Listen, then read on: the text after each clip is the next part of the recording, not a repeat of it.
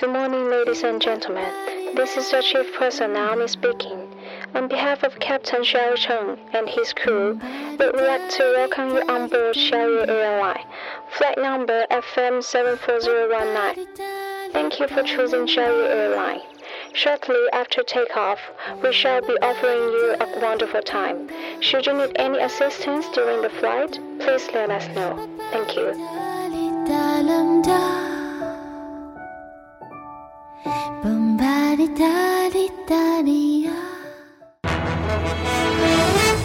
各位听众，晚上好，晚上好。今天是二零一六年三月三十一号，星期四，农历的二月二十三。欢迎收听日节目。一九九八年的今天，伟哥开始了他征服世界的历程。今天的节目主要内容有：荷兰奇葩喷泉让四位领袖互喷。这么可爱的孩子才一岁，父亲却要将他送人。白血病女孩去世，叮嘱父母退还捐款。美国一公司推出手机枪。下面请听详细内容。许多国家都会替领导人伟人建立雕塑以示纪念。不过，在荷兰阿纳姆的公园里，一座喷泉池的四位铜像相互喷水，引来不少游客看傻了眼。因为喷水口就设计在这诸位领袖的口中，也让网友笑说：“这艺术也太有才了，这是嘴炮的最高境界吗？”这座喷水池立于荷兰的公园之内，四名雕塑分别是前苏联的领导人斯大林、西班牙独裁者弗朗哥、法王路易十四与19世纪南美洲独立的领袖苏雷克。他们在池子里轮流含水喷人，相互吐口水，这样很有童趣的游戏，我相信很多人小时候都玩过。这个雕塑在我看来是充分的展现了伟人的天真。让他们干的事儿，又有几个是成年人能做得出来的呢？我预测呢，在不久的将来，这组雕塑又会有一个新的成员，那就是美国大学的候选人特朗普。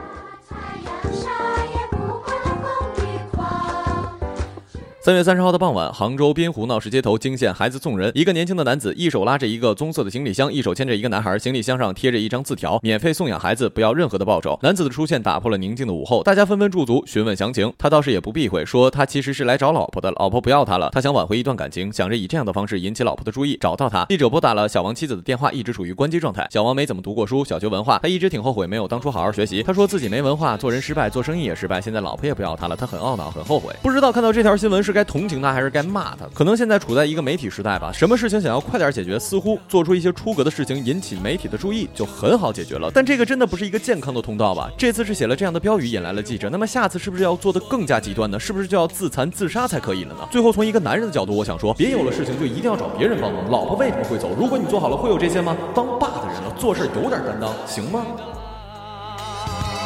好男人不会让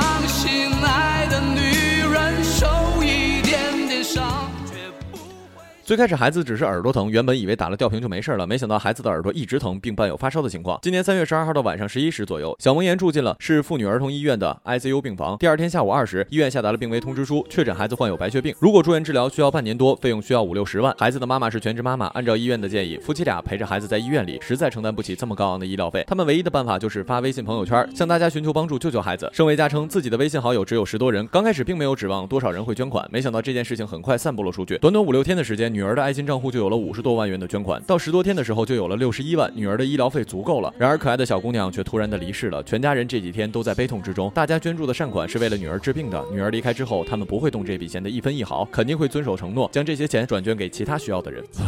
没什么好说的了，好人一生平安，愿这个世界充满爱。好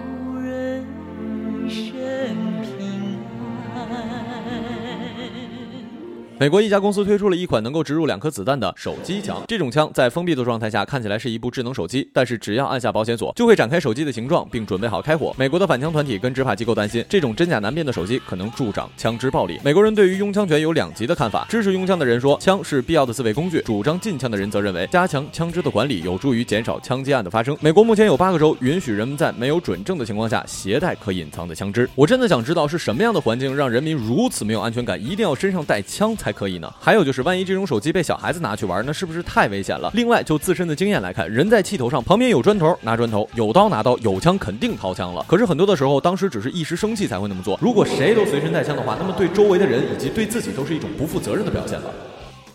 社会主义好，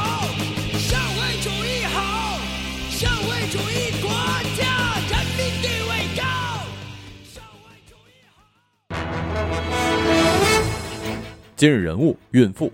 三月二十八号的下午，米脂县沿河中路，一名怀孕八月有余的孕妇因胳膊搭在了马路一旁的护栏歇息时，突然晕倒，致使脖子卡入了护栏身亡。据家人介绍，死者冯某与丈夫艾某结婚多年，已孕有一个女儿。艾某常年在外地，冯某一个人支撑起了一个家，平日里自己也外出打工赚钱，还有不少的外债。回家之后还要辅导女儿读书。艾某回家之后，两个人的生活才恢复了正常。二零一五年，他们还在县城的小区购了一套房子，并怀了第二个孩子。为了补贴家用，艾某经常外出跑车。由于此事比较离奇，记者也是从网上看到孕妇晕倒致使脖子卡入护栏身亡的消息，成为了热。点，多位网友发表了评论。有人认为护栏的设计并不科学，还有人称围观群众未及时采取施救措施。也有人从孕妇身体方面发表了看法：怀孕一定要注意身体，怀孕后身体发胖造成了低血糖，走时可能会眼前一片漆黑，就没有了知觉，非常危险。日前，米脂县公安刑警大队的一位民警表示，事发之后他们多次与家属协商，并且建议解剖尸体，但遭到了拒绝，因此尚不能确定孕妇的真正死因到底是什么。他称，根据视频判断分析，孕妇在昏迷前生命体征已经有了异常，不排除脖子卡入护栏前就就已经身亡。米脂县民政局的局长李玉坤说，事发之后，他们已经安排了孕妇所在的乡镇，要求按照相关的标准对家属进行救助。